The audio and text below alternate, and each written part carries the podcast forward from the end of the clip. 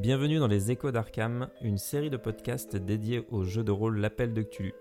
Je suis Kevin, créateur de la chaîne RPG Stories, et dans ces discussions, je suis rejoint par mon ami Guillaume, un autre passionné par ce jeu emblématique du paysage rôliste. Dans cet épisode inaugural, nous plongeons ensemble dans l'univers du jeu de rôle L'Appel de Cthulhu et de son histoire depuis sa création en 1981. Nous partagerons notre premier contact avec ce jeu et son univers si particulier, ainsi que nos premières expériences en tant que gardien des arcanes. Un épisode rempli d'anecdotes pour tous les passionnés de la culture rôliste et autres amoureux de l'univers créé par Howard Phillips Lovecraft. Salut Guillaume Bonjour Kevin Comment ça va? Bah ça va bien. un petit moment qu'on avait prévu d'enregistrer ce premier épisode. Et, euh, puis bon, malheureusement, les, aléas de la vie ont fait que euh, qu'on a mis un petit peu de temps, mais nous voilà enfin. Et donc pour, euh, pour introduire un peu cet épisode, déjà, pourquoi est-ce qu'on a décidé de, créer ce podcast? Pas seulement pour devenir des stars des podcasts, mais aussi parce que nous avons voulu faire un partage d'expérience euh, sur l'expérience que nous avons vécue en, en, devenant des joueurs de la peine de Cthulhu et vous, vous diffusez euh, bah déjà le plaisir que ça a été et puis euh, peut-être vous diffusez l'envie, vous aussi, de jouer à l'appel Cthulhu, puisque c'est quand même la principale motivation. Hein. De mon côté, euh, moi je trouve qu'il y a. On trouve énormément de, sources, des ressources sur, sur Donjons et Dragons, mais très peu sur l'appel Cthulhu. En tout cas en France, moi, je ne connais pas de. Par exemple, il y a des livres sur l'histoire de Donjons et Dragons. Alors, aux États-Unis, il y en a plusieurs. En France, on va en avoir peut-être un ou deux. Mais déjà, des livres sur l'histoire du jeu, l'appel de Cthulhu, eh ben, ça n'existe pas, à ma connaissance. Euh, et des podcasts ou des chaînes qui soient non pas des actual plays, mais des chaînes qui soient spécialisées sur euh, le jeu, l'appel de Cthulhu en général, des discussions, euh, ben, on n'en trouve pas non plus. Et c'était un peu l'idée aussi de de pouvoir proposer euh, cette, euh, cette expérience-là. Oui, on a quand même trop souvent l'impression que le jeu de rôle, c'est uniquement Donjons et Dragons, ça ne s'arrête qu'à Donjons et Dragons et que euh, on ne peut étudier que Donjons et Dragons, alors qu'il y a d'autres jeux dans lesquels se retrouvent de nombreuses, une grande communauté de, joueurs. Bah écoute, euh, Guillaume, si tu, euh, si tu veux bien euh, commencer, j'aurais, j'aurais voulu que tu nous parles un petit peu de, de Lovecraft. Ben, comment, qui est-il Et puis peut-être un petit peu comment est-ce que toi tu, tu l'as découvert? Donc Howard Philip Lovecraft, c'est un auteur américain né à la fin du 19e siècle, en 1890 exactement, et qui va marquer grandement tout l'univers de la littérature fantastique américaine à partir euh, des années 1920. Lovecraft est peu reconnu à son époque, mais il va avoir de, de nombreux auteurs qui vont s'inspirer de lui, et c'est maintenant euh, un, un, auteur très reconnu et euh, très apprécié, qui a influencé non seulement les littératures fantastiques, mais aussi le cinéma et même la pop culture. Lovecraft euh, commence par, euh, une, euh, par écrire des nouvelles, puisqu'essentiellement il a écrit des, des histoires courtes, un, seul, un seul roman. Il commence par un fantastique assez classique, inspiré de Edgar Allan Poe, mais plus tard, à partir du milieu des années 1920, il va avoir deux autres types d'inspiration, deux autres types de littérature, une assez proche euh, de, de, la fantaisie, euh, une, une, inspiration plus onirique, et puis une surtout qui va être attachée à son nom, qu'on appelle l'horreur cosmique, qui est basée sur le fait que l'univers euh, centré sur l'homme tel qu'on le connaît est une illusion, et que l'homme, euh, la place de l'homme dans cet univers, que ça soit dans l'espace ou dans le temps, elle est très, très petite, très infime, et que tout autour de lui ce, existent des, des entités, des forces qui sont au-delà de sa compréhension. Le, le, voisinage, le témoignage de ces entités ne peut que l'amener à la folie et la plus grande.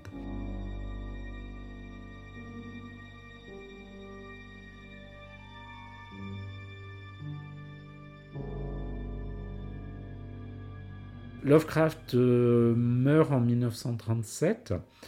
C'est un auteur peu publié euh, au cours de sa vie, mais qui va, qui, mais il va être euh, une tête de file pour de nombreux autres auteurs. Il a d'ailleurs une correspondance tout au long de sa vie très importante avec toutes sortes d'auteurs reconnus, que ce soit Robert Howard, que ce soit euh, Fritz Leiber, que ce soit euh, Auguste Derleth, de, des auteurs qui, euh, qui reprendront le flambeau dans différents, dans différents styles. Et il, il est maintenant devenu une, sorte de, star de la pop culture. Et c'est en cela que le jeu de rôle a pu finir par s'intéresser à lui. D'autant plus que si on analyse au-delà du fond la forme de ces, nouvelles, euh, les, les, nouvelles de Lovecraft, c'est pas d'ailleurs le seul auteur à cette époque euh, qui fait ce genre de, de, récits, euh, les nouvelles de Lovecraft sont souvent des histoires de, de personnes qui racontent des histoires un peu comme on va retrouver chez l'auteur autrichien Stefan Zweig, des, histoires à tiroir, des romans à tiroir. Chez Lovecraft, on a très souvent un narrateur qui nous raconte lui-même une histoire, un peu comme dans un groupe de jeux de rôle. Et ben, on a des amis qui se retrouvent pour se raconter des histoires et influencer les histoires les, uns des autres. Alors je pense euh, un exemple typique, c'est justement l'appel de Cthulhu, où on a un narrateur qui va retrouver l'histoire de, son euh, grand-père, si je me rappelle bien, et euh, qui va aussi trouver d'autres histoires qu'il va nous raconter. Un petit peu comme un maître de jeu avec des, avec des joueurs. Et c'est pas étonnant justement que la forme même, en plus du contenu des, des, récits de Lovecraft, ait pu marquer profondément ce nouveau média à l'époque qui était le, jeu de rôle. Et comment il a comment il a influencé le jeu de rôle, ça, ça passe par une autre personne. Mais là, je pense que c'est toi, Kevin, qui va nous en parler un peu plus. C'est vrai qu'à son époque, euh, Lovecraft était, était, pas très, euh, était pas très connu, et même des années après, et ça, on va le voir un petit peu avec le, récit de, la création du, jeu par, euh, par l'auteur, donc Sandy Petersen. La première chose, c'est que déjà Sandy Petersen, son nom, bah, c'est pas son vrai nom. Euh, moi, la première fois, je me souviens quand tu avais ramené euh, la, boîte de la première édition, donc la fameuse boîte blanche, je voyais ce nom Sandy Petersen. Moi, déjà, je croyais que c'était une femme. Sandy, prénom Sandy, je m'étais dit, bon. Et en fait, pas du tout, c'est juste que Sandy, c'est pas son vrai prénom. Son vrai prénom, c'est Carl. Donc son, nom complet, c'est Carl Sanford Jocelyn Petersen. Donc Sandy Petersen, euh, son, père était un, fan de SF. Et euh, alors qu'il était jeune, sa famille va déménager dans l'Utah. Pourquoi l'Utah? Bah, Tout simplement parce que sa famille euh, est une famille mormon. Et l'Utah, c'est considéré comme un, un, État majoritairement mormon. On considère qu'il y a à peu près 62% de la population de l'Utah qui se considère comme mormon. Euh, donc pour ceux qui connaissent pas les Mormons, c'est euh, les personnes des fois on, les voit avec des badges, euh, des badges noirs marqués Église, Église de Jésus-Christ des saints des derniers jours. Et en Utah, la capitale c'est Salt Lake City et ils ont leur siège là-bas en fait. Et ils vont récupérer une maison qui va être une maison de transition. Et le père de, de, Sandy Petersen va laisser dans des cartons au fond de sa cave toute sa collection de romans SF. Et un jour, Sandy va, euh, il va se, faufiler dans la cave et il va découvrir son premier roman de Lovecraft. qui sera l'horreur de Dunwich et autres récits. Alors une édition un peu particulière parce que c'est ce qu'on appelle l'édition Armed Service. L'édition Armed Service, c'était une édition qui était offerte aux soldats pendant la Seconde Guerre mondiale. Et c'était un format un peu particulier parce que c'est un format rectangulaire parce que c'était plus facile de le, mettre dans la poche cargo, qui est la poche, euh, une poche de pantalon de l'armée qui se trouve au niveau de la cuisse. Et donc la première nouvelle que Sandy Petersen va lire, c'est le modèle Pickman. Un homme comme ça est capable de saisir quelque chose au-delà de la vie et de nous le faire sentir l'espace d'une seconde. Doré avait ce don-là, Syme là, Angarola de Chicago là, et Pickman l'a eu comme nul avant lui ne l'a jamais eu, et comme le ciel m'entende, nul ne l'aura jamais plus. Ensuite, il ne, il ne va pas trouver de, de, de, romans de Lovecraft, euh, de récits, euh, pas avant ses 14 ans. Donc, comme on le disait tout à l'heure, c'était, ça avait l'air d'être assez compliqué de, trouver du Lovecraft euh, de façon, de façon assez, assez facile. Donc euh, il va mettre un, petit peu de temps à pouvoir en retrouver, donc à partir de 14 ans à la bibliothèque du collège. Et il, euh, attendra ses 17 ans pour posséder vraiment son premier livre. à, côté de ça, c'est euh, quelqu'un, c'est un, jeune qui aime beaucoup les jeux. à l'époque, il va beaucoup jouer à Cluedo, Gettysburg, Stratego. Il va rester régulièrement pendant la récréation à l'intérieur pour pouvoir jouer à des jeux. Et pour les personnes qui sont, euh, qui sont un peu curieuses, si vous allez sur YouTube, vous allez trouver euh, une, une, vidéo de, Sandy Petersen qui, qui, montre, qui présente un peu sa collection actuelle de, de jeux de société. Et c'est assez impressionnant. Il a plusieurs centaines de jeux dans une bibliothèque. Et il fait visiter un peu sa maison comme ça avec tous ses jeux. Euh, ça, vaut le, ça vaut le détour. En 74, ça va être sa première année de fac. Et c'est là où il va découvrir le Donjon et Dragon. C'est un de ses amis qui a emprunté le jeu à un de ses profs. Euh, à l'époque, donc en 74, on va être sur la première édition de Donjons Dragon, donc la fameuse boîte blanche. Et c'est en 78 qu'il va découvrir euh, RuneQuest. donc RuneQuest édité par Chaosium. Et peu à peu, il va, euh, il va délaisser, avec son groupe d'amis, ils vont délaisser Donjons Dragon pour se concentrer sur RuneQuest. Euh, RuneQuest, ce qui l'intéressait dedans, donc c'était un jeu qu'il avait découvert un peu par hasard dans un magasin de jeux à Utah Valley. Et euh, ce qui l'avait intéressé, c'était l'univers, parce que c'était le même univers, donc celui de Gloranta, le même univers euh, qu'un wargame qu'il appréciait, White Bear and Red Moon. C'était un univers assez étrange, mais qu'il adorait. Après, au, au, début des années 80, un de ses amis travaille pour TSR, donc c'est Steve Marsh, il connaît Greg Stafford, donc Greg Stafford qui est le, propriétaire de Chaosium. Et donc Steve Marsh va parler de, Sandy Petersen à, euh, à Greg Stafford, parce que Sandy avait créé un bestiaire pour RuneQuest. Donc c'est comme ça qu'ils vont être mis en relation. Et Greg Stafford avait obtenu les droits pour, euh, pour créer un jeu de rôle basé sur les univers de Lovecraft.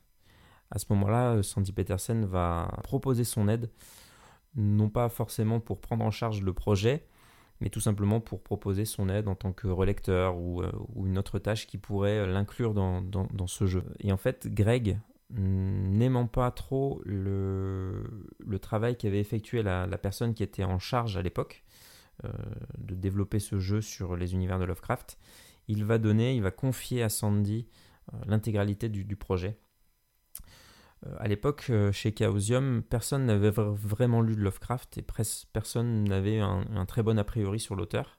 Et plutôt que de faire euh, un jeu qui soit un peu une caricature de, de, l'œuvre de Lovecraft, ils avaient préféré confier cette tâche à un vrai fan. Et Sandy Peterson, il va imaginer une partie de l'appel de Cthulhu comme un scénario de film d'horreur. Et contrairement à Donjons et Dragons, ben, dans, les films d'horreur, on va pas forcément courir après les monstres.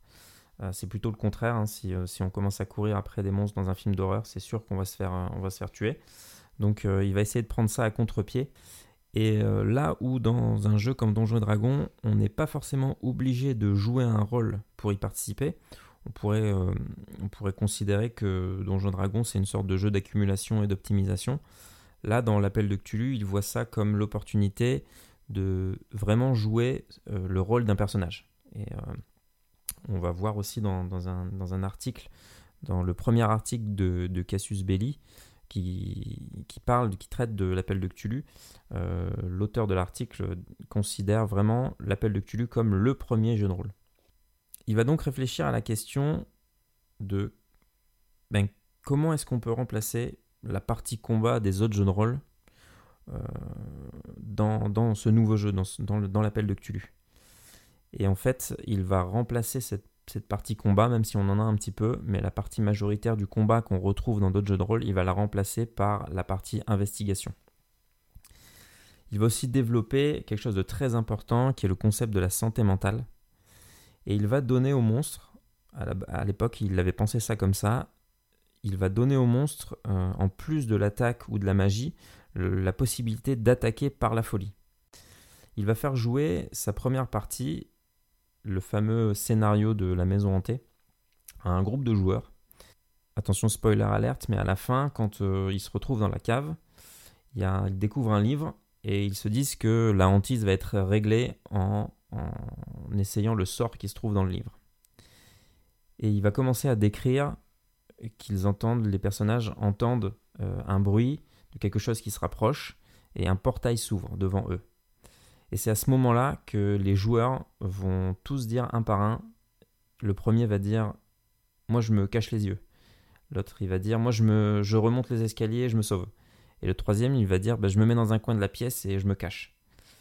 Et c'est là où il va se rendre compte euh, que les joueurs arrivent à exprimer la peur de leur personnage.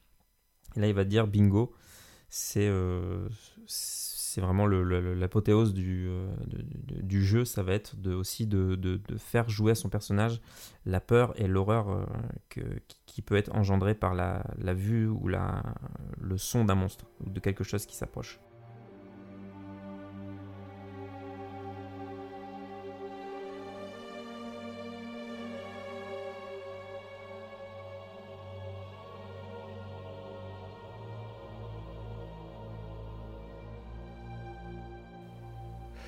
En France, quand euh, l'appel de Cthulhu est publié aux États-Unis, donc en août 1981, le jeu de rôle est encore très peu développé, puisque à cette époque, il n'y a que quelques exemplaires ou photocopies d'exemplaires de Donjons et Dragons, et éventuellement d'un autre jeu, Tunnels and Trolls, qui circulent et qui permettent aux joueurs de, jouer.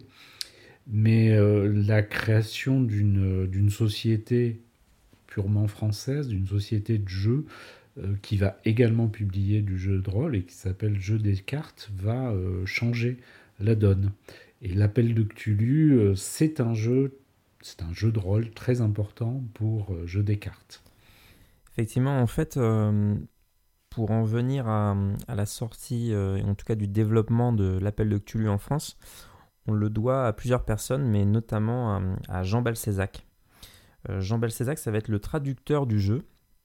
Et euh, lui, c'est aussi un, fan de SF. Il connaissait déjà euh, Lovecraft. En fait, une de ses amies à, l'école, je ne sais pas si c'était au, lycée, je pense, il lisait du, du et une de, ses, une de ses camarades de classe va lui conseiller de lire Lovecraft. Donc Lovecraft, c'était déjà un auteur qu'il connaissait, même si à l'époque, il le dira lui-même, c'était très compliqué de, trouver, des, de trouver des, récits de Lovecraft assez facilement. Euh, et en fait, Jean Balcezac, il va apprendre grâce à des magazines anglophones auxquels il est, euh, auxquels il est abonné euh, que le jeu L'Appel de Cthulhu sort aux États-Unis. Mais pour lui, à l'époque, il ne voyait pas du tout l'intérêt de jouer dans les univers de Lovecraft. Parce que pour lui, quel était vraiment l'intérêt de jouer un personnage qui est forcément condamné et qui vit dans un monde qui est vraiment sans espoir? Il avait vraiment du mal à trouver cet intérêt-là et il le découvrira un petit peu plus tard. En fait, c'est son, frère, Henri Balcezac, qui va devenir euh, un peu plus tard le, directeur de collection de chez Jeux des Cartes, qui va lui faire découvrir d'abord Donjons et Dragons. Jean va se rendre à Londres pour, euh, trouver des disques, euh, des disques de rock dans certaines boutiques spécialisées en été, à l'été 1982. Il va se rendre dans une des rares boutiques de jeux de l'époque, une qui s'appelle Game Station. Et à l'étage de cette boutique, là où il y a les, jeux de société et les wargames et les jeux de rôle, il va trouver la première édition américaine de L'Appel de Cthulhu.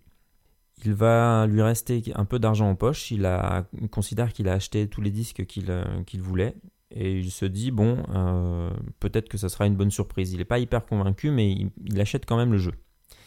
Et euh, dans le train, il va commencer à lire les règles, et c'est là où il va comprendre le pourquoi et quel est l'intérêt euh, du jeu. Et en fait, c'est tout, tout simplement l'aspect enquête.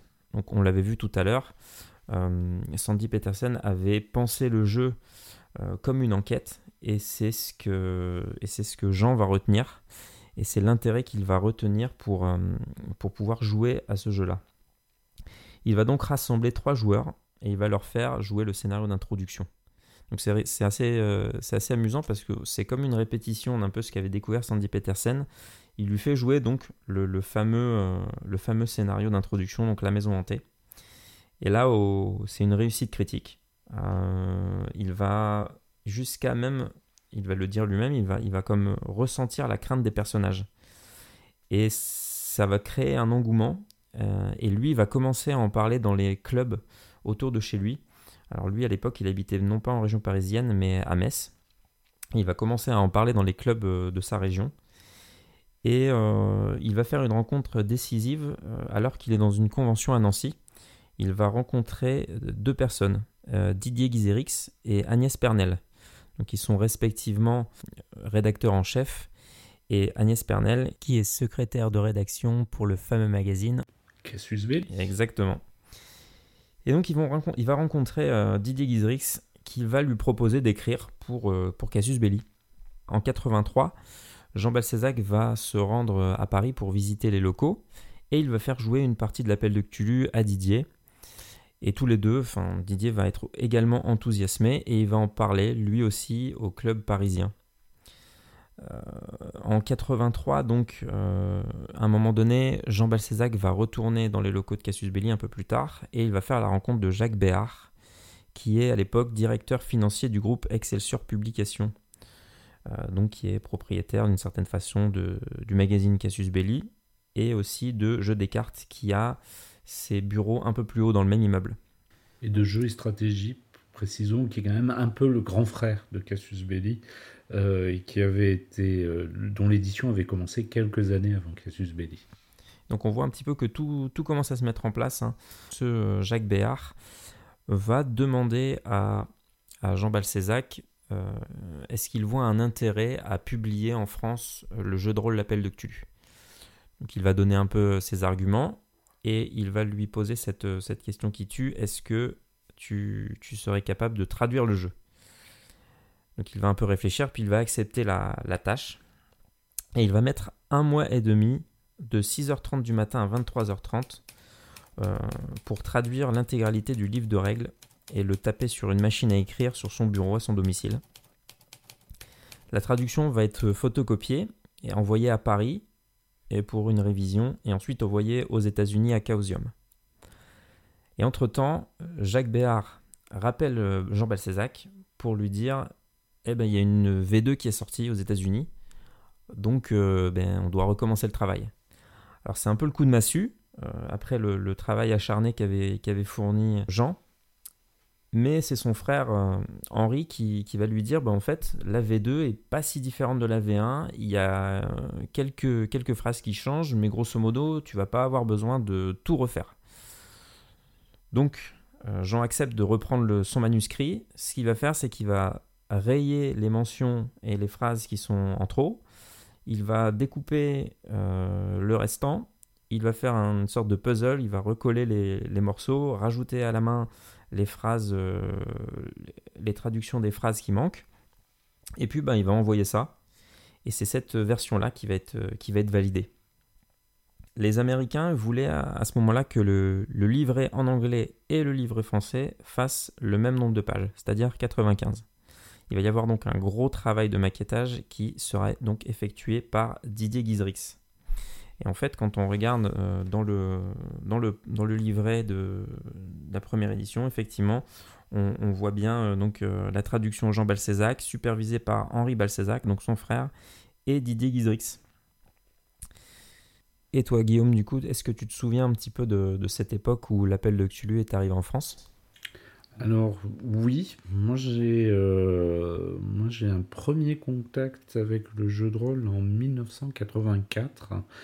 Euh, ce n'est pas avec l'appel de Cthulhu, mais c'est avec un jeu de rôle qui s'appelle Mega, un jeu de rôle français qui est euh, diffusé dans un numéro hors série de jeux et stratégie.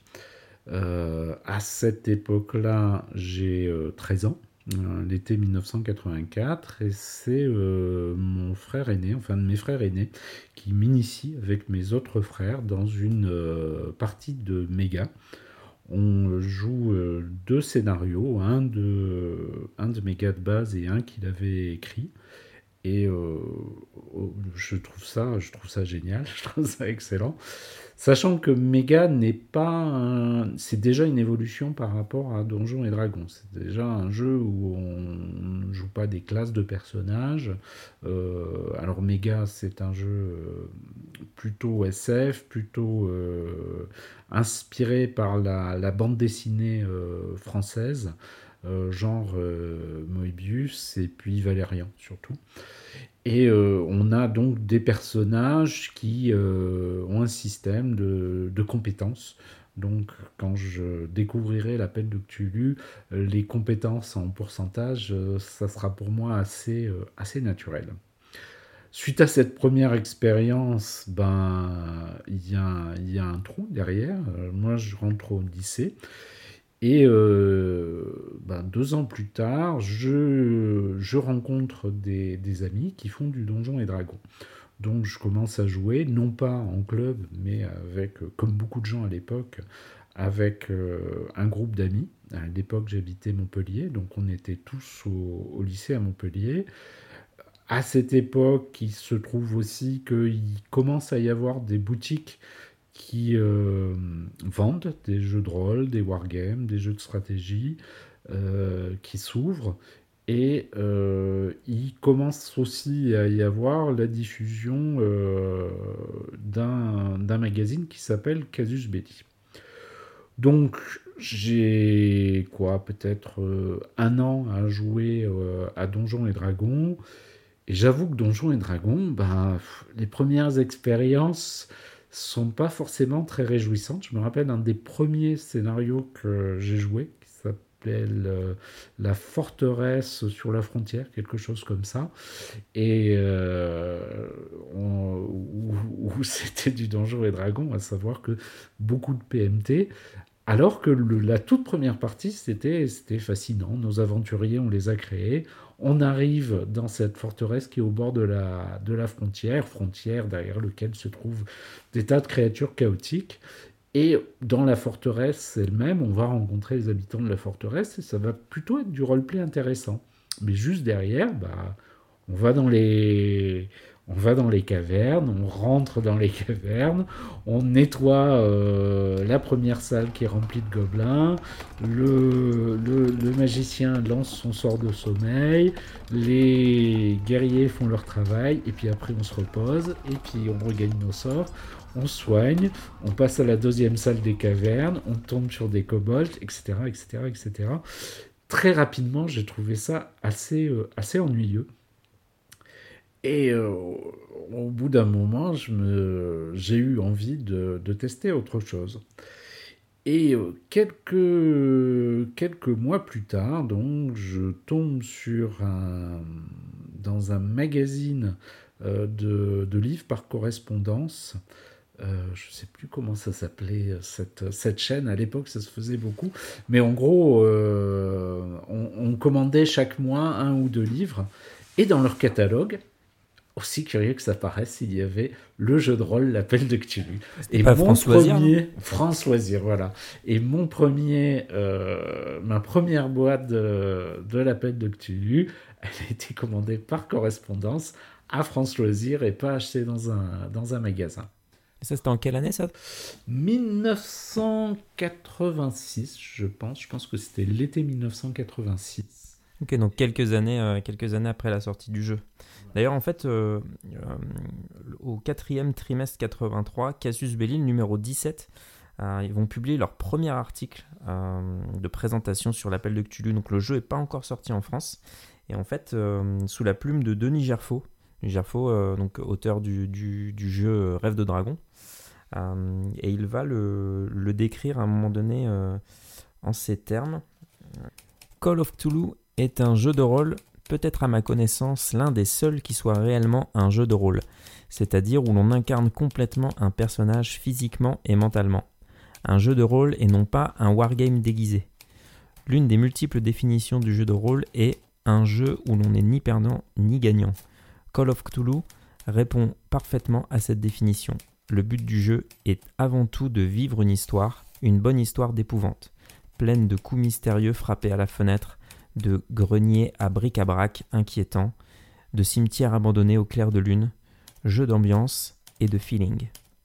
Certes, pour apprécier pleinement le jeu, il est bon d'avoir quelques connaissances des romans de Lovecraft, de même qu'il est utile d'avoir lu Tolkien pour se sentir dans l'ambiance de Donjons et Dragons. Mais même si l'on n'a jamais lu Lovecraft, il suffit d'avoir vu un ou deux films de vampires pour saisir de quelle atmosphère il s'agit. Est-ce que c'est un peu le sentiment que, tu avais à l'époque euh, quand tu as découvert l'appel de Cthulhu? Oui, alors avec un, autre côté, c'est-à-dire que moi j'avais une approche aussi littéraire, et quand on parle de l'appel de Cthulhu, on peut aussi parler, parce que c'est un aspect important, de, de l'enquête. Euh, donc moi je dirais, euh, il y a un peu du Agatha Christie dans l'appel de Cthulhu aussi. Euh, il y, a, y a ce côté-là euh, qui, est, qui est intéressant aussi euh, et qui nous changeait de, de l'exploration des, des, donjons. Mais je suis entièrement, entièrement d'accord. Est-ce que tu as le souvenir de, de, de, ta première partie du coup de l'appel de Cthulhu?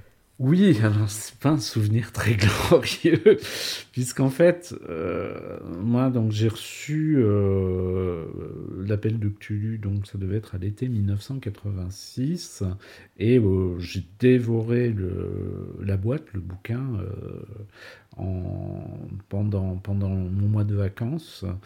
Et une fois rentré à Montpellier, une fois retrouvé mes, partenaires de jeu, bien entendu, j'ai eu très envie de leur faire une partie de l'appel de Cthulhu. Et j'ai pris un des quatre scénarios euh, de la fin. Ça n'était pas la maison montée. Euh, c'est le scénario avec des profonds. Et je l'ai vraiment euh, masterisé comme un donjon. Donc c'était une véritable catastrophe.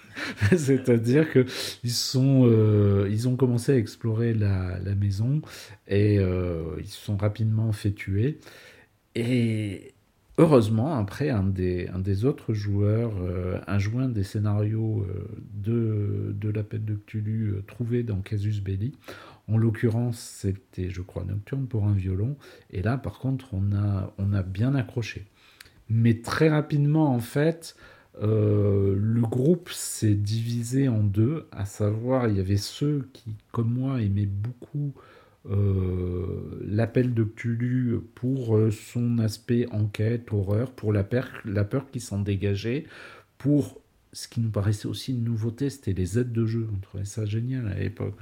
Avoir une aide de jeu à l'appel de Cthulhu, c'était comme trouver un trésor à, à Donjons et Dragons et euh, ceux qui euh, n'aimaient pas l'appel de Cthulhu, parce que dans l'appel de Cthulhu, on était trop victime et on n'était pas assez héros.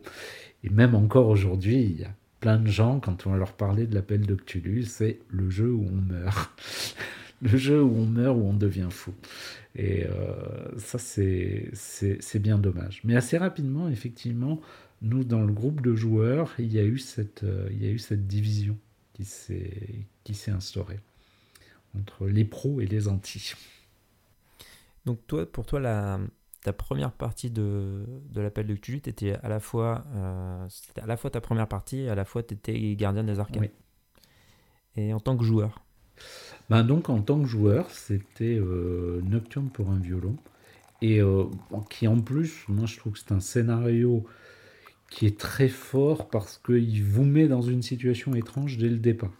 Nocturne pour un violon, quelque part, c'est plongé dans un épisode de la quatrième dimension où nous sommes des, des gens normaux à qui va arriver quelque chose d'anormal.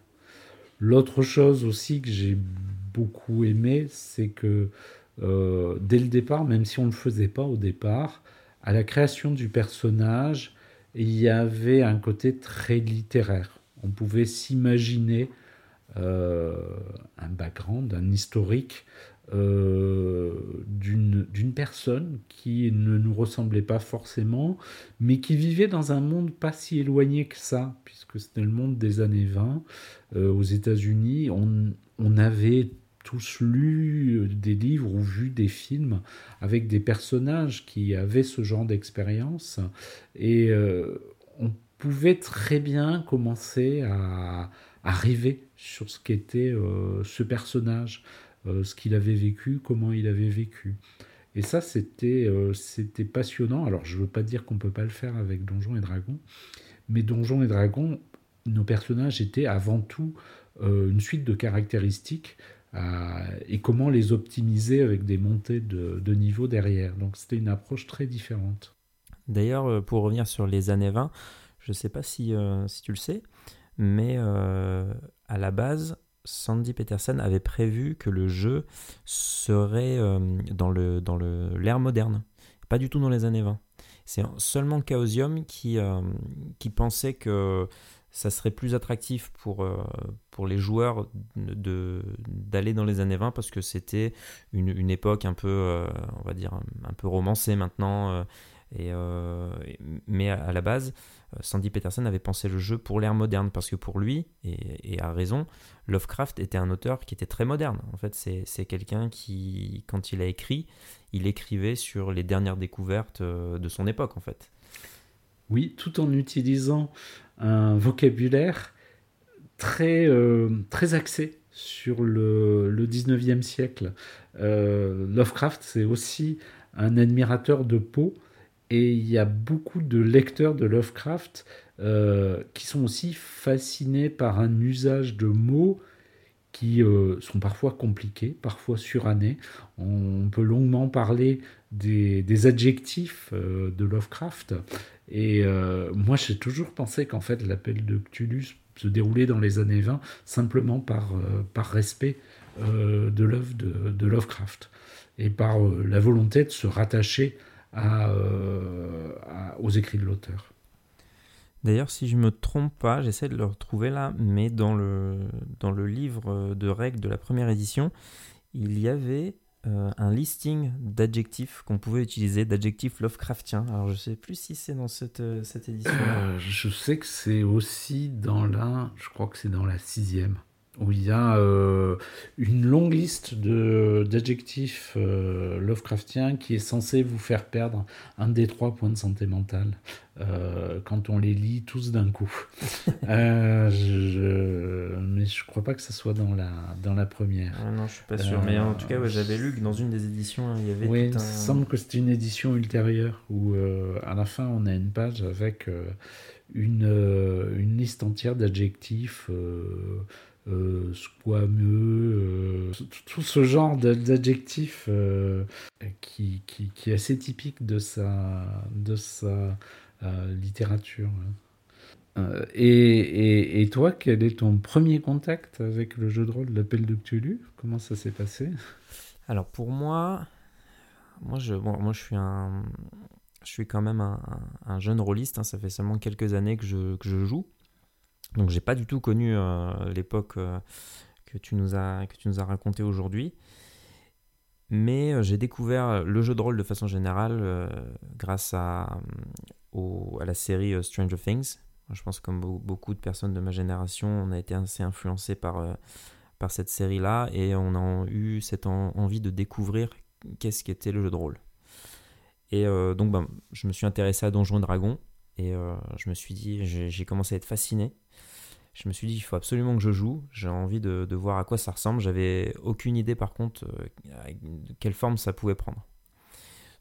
J'ai acheté euh, sur euh, Le Bon Coin deux premières boîtes. C'était non pas la boîte rouge, mais ce qu'on a appelé, ce que certains ont appelé la boîte magenta. C'est une boîte un peu, peu violette.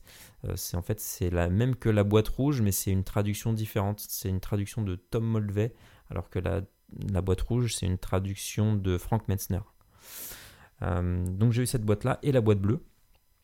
Et euh, j'ai lu, euh, lu les règles et euh, j'ai trouvé que c'était. moi, j'étais un grand fan, et je suis toujours un grand fan du jeu de société HeroQuest. Et donc, cet aspect de découverte de, de donjons, de rentrer dans des, dans des pièces, découvrir des trésors et tuer des monstres, je trouvais ça trop, trop, trop excitant. Et, et en fait, c'est une le manager, un des managers de la boîte dans laquelle je bossais qui, en voyant que je, lisais les règles de Donjons Dragon, me dit Ah, bah moi, quand j'étais plus jeune, je jouais à un jeu, ça s'appelait L'Appel de Cthulhu. Euh, et puis il commence à me décrire Ah, c'est une enquête dans les années 20. Alors, sur le coup, je, je t'avoue, j'étais pas plus emballé que ça. Euh, l'univers me parlait pas, euh, l'enquête, bon, d'accord. Moi, j'étais vraiment plus focalisé sur Donjons Dragon. Et en fait, c'est grâce à. c'est grâce à une chaîne YouTube qui s'appelle Réussite Critique qui faisait jouer un, scénario qui s'appelait Le Manoir, je crois. Donc c'était un actual play. Et, euh, et là, j'ai regardé l'actuel play et je suis tombé amoureux vraiment de l'ambiance du jeu. C'est ça qui m'a donné envie. Et j'ai complètement laissé tomber Donjons Dragon. Euh, alors j'y ai joué, hein, j'ai fait jouer un petit peu, mais vraiment la version old school, ce qu'on va appeler plutôt de l'OSR aujourd'hui. Euh, j'ai vraiment joué dans ce style-là un petit peu, mais pas longtemps. Et je me suis focalisé sur, sur l'appel de Cthulhu. Je voulais vraiment jouer. Et ce que j'ai fait, c'est que j'ai euh, posté une annonce euh, sur un, forum, sur le forum Opal. Et en fait, c'est là où tu arrives en jeu parce qu'on s'est rencontrés comme ça. En fait, tu as répondu à mon annonce. Je cherchais un, un maître de jeu capable de nous faire jouer de l'appel de Cthulhu. Et c'est comme ça qu'on s'est rencontrés. Et euh, bah, peu de temps après, on a joué ensemble notre première partie. Je me rappelle plus quel était le scénario. C'était, je, pense que le titre c'était Nemesis. Ah, c'était Nemesis. Donc en plus, tu as commencé l'appel de Cthulhu avec un scénario sans le mythe de Cthulhu. Exactement. Ce qui était assez drôle parce qu'en fait, ça a un peu, ça a un peu refroidi. Je sais pas si tu te souviens, j'avais invité quelques amis, euh, des, gens qui n'étaient absolument pas joueurs, plus que ça. Euh, mais il nous fallait forcément des gens, donc euh, j'avais invité quelques copains. Et, et donc, tu nous fais jouer le scénario Nemesis, qui est plus une enquête euh, un peu plus à la Agatha Christie, enfin voilà, un peu policière, euh, que moi j'appréciais, mais effectivement sans du tout, sans mythe. Et, euh, je me souviens à la fin de la première séance, tu poses la question Alors ça vous a plu? Et j'ai un de mes amis qui dit Ah bah pas du tout, pas du tout. Alors le pauvre Guillaume, qui est la première fois qu'on le rencontre et il se fait bâcher directement. Euh, c'était, c'était assez cocasse. Euh, du coup, après, euh, bah, notre ami, lui, il est plus venu rejouer. On a terminé le, scénario quand même ensemble. Et après, on a enchaîné sur, sur la partie du coup de Nocturne pour un violon, qui était, je pense, bah, le premier scénario qui m'a vraiment marqué. on en a rediscuté il n'y a pas longtemps. Mais je pense qu'à aujourd'hui, bah, le, premier scénario d'horreur Lovecraftienne, si on peut dire comme ça, que j'ai joué, c'était Nocturne pour un violon. Ben, en fait, dans le fond, comme toi, c'est le premier scénario que tu as joué. Hein. Oui, tout à fait. Tout à fait. Euh, ce qui prouve aussi que, en fait, dès le départ, euh, les, les, auteurs français, d'ailleurs c'est aussi vrai pour les traductions de Lovecraft, euh, avaient une, une, sensibilité particulière vis-à-vis du, et du jeu et, du, et de, et de l'œuvre, à savoir que très rapidement. Euh, les productions françaises, moi je les, trouve, euh, je les trouve très intéressantes. Il y a quand même pas mal de scénarios de Casus Belli de l'époque euh, qui, étaient, qui étaient pas mal du tout. Et en fait, après, la boîte de base, donc en 1986-1987, moi j'ai enchaîné sur des, des scénarios officiels de Chaosium traduits euh, par, euh, par jeu des cartes, notamment bah, mon premier livret de scénario, c'était L'asile d'aliénés, où il y avait encore pas mal de, de scénarios qui étaient euh, un peu dans l'optique de d'exploration en fait, d'exploration. Même s'il y avait déjà, enfin s'il y avait aussi des belles, des belles scènes de, de roleplay. Il euh, y avait encore quand même euh, pas mal de l'influence de Donjon et de RuneQuest était, était importante. D'ailleurs, il une chose qu'on n'a pas dit, c'est que le système de l'appel de Cthulhu, le système de base, hein, le, basic system, il vient de, RunQuest. Ce système avec des compétences et des créations de personnages où on va euh, mettre des points euh, dans des compétences, c'est euh, le système de, RunQuest à la base. Alors, avec en plus l'ajout génial, majeur, qui est la, la santé mentale qui retranscrit quand même très très bien les, les œuvres de Lovecraft où euh, bah, petit à petit euh, l'être humain se rend compte de la réalité des choses et euh, petit à petit bah, sa santé mentale sa santé mentale diminue. Et ça c'est vraiment quelque chose qui marchait très bien puisque on a un système qui va retranscrire l'ambiance du jeu et qui va retranscrire la descente dans la folie euh, que, que, ressentent les personnages. Moi, je me souviens, euh, une chose qui m'avait marqué quand on s'était rencontrés, je sais plus si c'était la première fois ou la deuxième, tu m'avais présenté, euh, tu m'avais présenté un peu le, le, jeu, le système, et tu m'avais dit, pire que, de, que, la, que la mort, dans ce jeu-là, ce qu'il faut craindre, c'est la folie. Et ça, ça m'avait marqué, je me souviens. D'ailleurs, là aussi, hein, on en revient, il y a beaucoup de joueurs qui, euh, qui, détestaient cette, euh, cette incapacité, cette impossibilité euh, pour eux de, de, résister à la folie. et qui n'aimaient pas du tout cet aspect du jeu parce qu'ils avaient l'impression de ne pas avoir le contrôle sur leur, sur leur personnage. Donc oui, il y a il y a des joueurs qui euh, n'aiment vraiment pas cet aspect dans, dans, dans, ce jeu. Tout à l'heure, tu nous parlais un peu de, de ton expérience en tant que, que, gardien des arcanes. Euh, tu nous as un petit peu raconté la, la première fois euh, qui était un peu catastrophique. Est-ce que tu te souviens d'un scénario que tu as fait jouer, peut-être la meilleure partie que tu as faite en tant que gardien? Alors, ben c'était encore une maison hantée. C'est un scénario sur le long cours. Euh, c'est le scénario qui s'appelle La Maison hantée dans, euh, de, de, Keith Herbert dans euh, Les Traces de Tsatogua. donc le, le recueil, là encore, de jeu des cartes. Et c'est un gros scénario de maison hantée qui nous a pris pas mal de temps avec les, groupes de joueurs qu'on avait et où on a particulièrement fait attention euh, à l'ambiance. Donc déjà, on ne jouait que de nuit avec un éclairage particulier.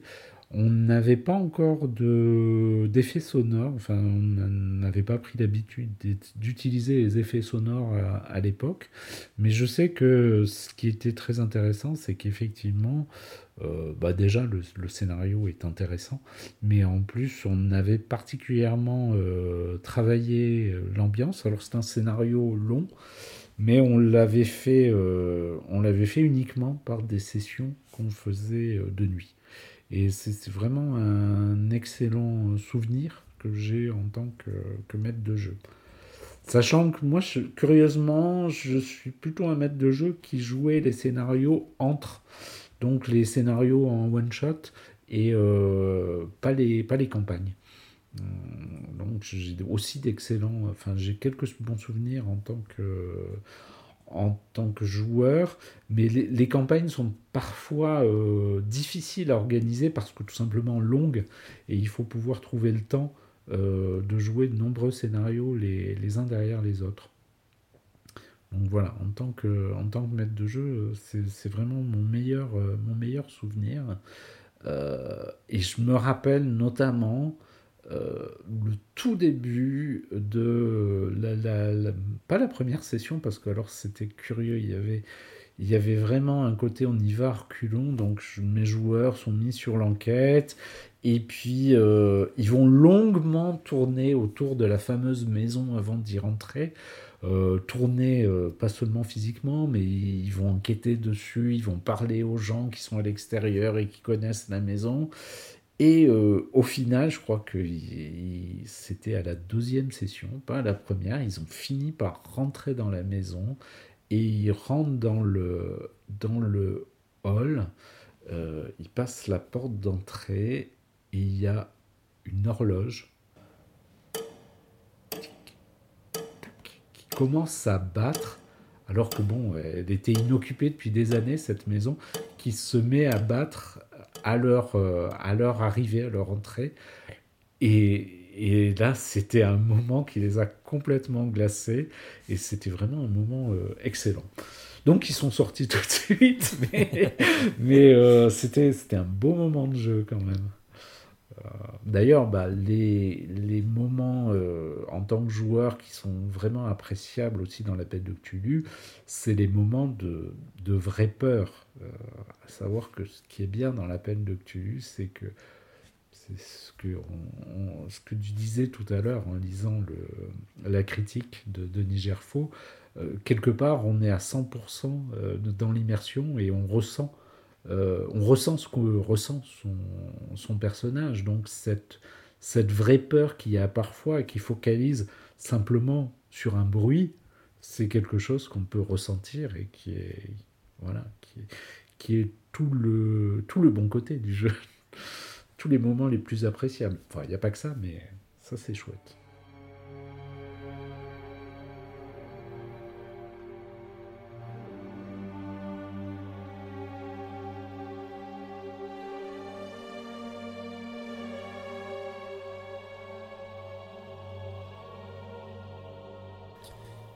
Est-ce que tu trouves qu'avec. Euh, plus les gens jouent à l'appel de Cthulhu, plus on est ancien dans le, jeu, et plus on a tendance à justement un peu éviter le.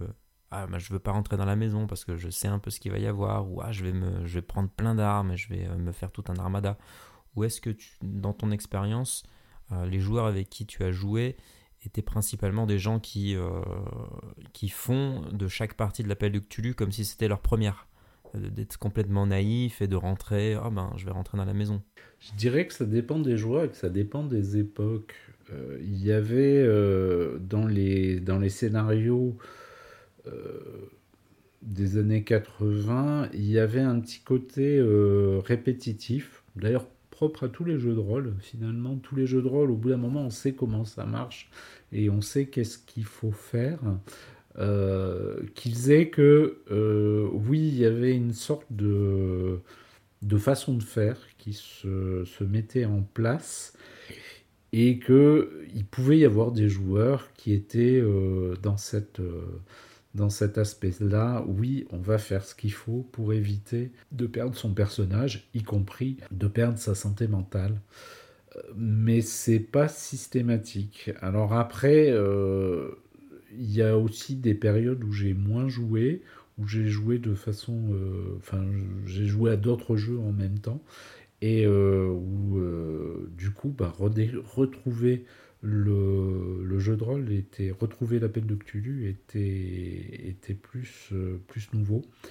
Et puis aussi, je trouve que maintenant, quand même, il y a une telle masse de scénarios différents que c'est un peu plus difficile, euh, enfin c'est un peu plus facile au contraire, d'avoir des scénarios où on va euh, on va pas optimiser sa façon de, jouer. Et moi je trouve que bah, dans mes dernières parties, c'était plus agréable d'avoir des, joueurs qui, jouaient comme pour la première fois. Il y a quelques mois, j'ai joué avec un groupe de, de jeunes joueuses. C'était très agréable parce qu'en fait, c'était des joueuses qui jouaient euh, depuis peu de temps l'appel de Cthulhu et d'avoir des, des, réactions euh, euh, pleines d'entrain et puis à la fois nouvelles, c'était super chouette d'avoir d'avoir des, des, joueurs et des joueuses qui réagissaient comme des vraies personnes. c'était super chouette. Puis je vais, je vais te poser la question à toi euh, aussi. Euh, quelle était ta, ta meilleure expérience comme, euh, comme joueur et comme, comme MJ à l'appel de tu Alors je pense en tant que joueur, à mon avis, c'était le, le, le, scénario Nocturne pour un violon, je pense, parce que c'était le, bah, premier scénario vraiment d'horreur que, que tu m'as fait jouer. Donc je pense que j'en ai voilà un souvenir un peu Madeleine de Proust, même si c'était il n'y a pas si longtemps que ça. en tant que en tant que MJ, alors je suis quand même un peu moins expérimenté, j'ai fait beaucoup moins de, parties que toi. J'avais bien aimé la toute première que je vous avais fait jouer, c'était. Euh, j'ai plus exactement. Je pense que le titre c'était Le phare défaillant. Oui, c'était le phare, Ce que nous appelons entre nous euh, les boulettes temporelles. Les boulettes temporelles, exactement. Euh, donc c'était un scénario qui fait partie d'un recueil de la V6. J'ai plus le nom du recueil d'ailleurs en tête, je vois, le, je vois la pochette. Une sorte d'un personnage écorché. voilà et euh, j'avais bien aimé, euh, j'avais bien aimé cette partie parce que je pense que c'était, bah, c'était ma première partie en tant que, en tant que euh, gardien des arcanes. C'était très chouette ce que tu nous avais fait parce que franchement, on était avec des personnages qui étaient, qui étaient décrits avec les photos d'époque. À l'immersion, c'était, c'était excellent. Ouais, j'avais essayé de, essayé de faire ça à fond, de, de proposer des aides de jeu. Je, sais pas si tu te souviens, j'avais fait des lettres, elles étaient estampillées avec le tampon de United States Post Service. ouais, j'avais essayé j'avais essayé de faire ça. Ce que j'ai un petit peu moins fait par la suite mais euh, c'est un des aspects du jeu que, que j'aime bien et que j'aimerais bien euh, inclure dans, dans, mes parties, c'est euh, c'est l'aspect objet, l'aspect objet avec des aides de jeu un peu, un peu chiadées. Mais bon, ça prend énormément de temps. Hein, oui, des aides de jeu, c'est quand même un, des côtés excellents de l'appel de cul. Moi, je me rappelle de la boîte d'allumettes des masques de Nyarlathotep. Et c'est, euh, quand il nous a sorti ça, le maître de jeu, on était admiratif. C'est une aide de jeu en trois dimensions. D'ailleurs, je crois que c'est l'aide de jeu qui est la plus recherchée aujourd'hui quand on, quand on regarde un peu les, euh, les annonces sur des, des sites euh, eBay ou quand on trouve une boîte, une boîte de, des masques de Nyarlathotep, souvent il manque la boîte d'allumettes. Alors ben écoute, euh, je pense qu'on peut, on peut s'arrêter là pour, euh, pour ce premier épisode. Je sais pas si tu as un mot pour la fin. Ben merci, merci Kevin, merci à, vous et puis euh, bonne partie, plein de frissons. Merci de nous avoir rejoints pour ce premier épisode des Échos d'Arkham. L'épisode numéro 2, Les rouages de l'obscur sera consacré au mécanisme du jeu et à ses évolutions au cours des différentes versions de l'appel de Cthulhu. Si vous avez apprécié l'épisode et que vous souhaitez nous aider, alors mettez 5 étoiles à la chaîne sur iTunes ou sur votre plateforme de podcast habituelle. Laissez-nous un commentaire et partagez l'épisode autour de vous. En attendant le prochain, Stagen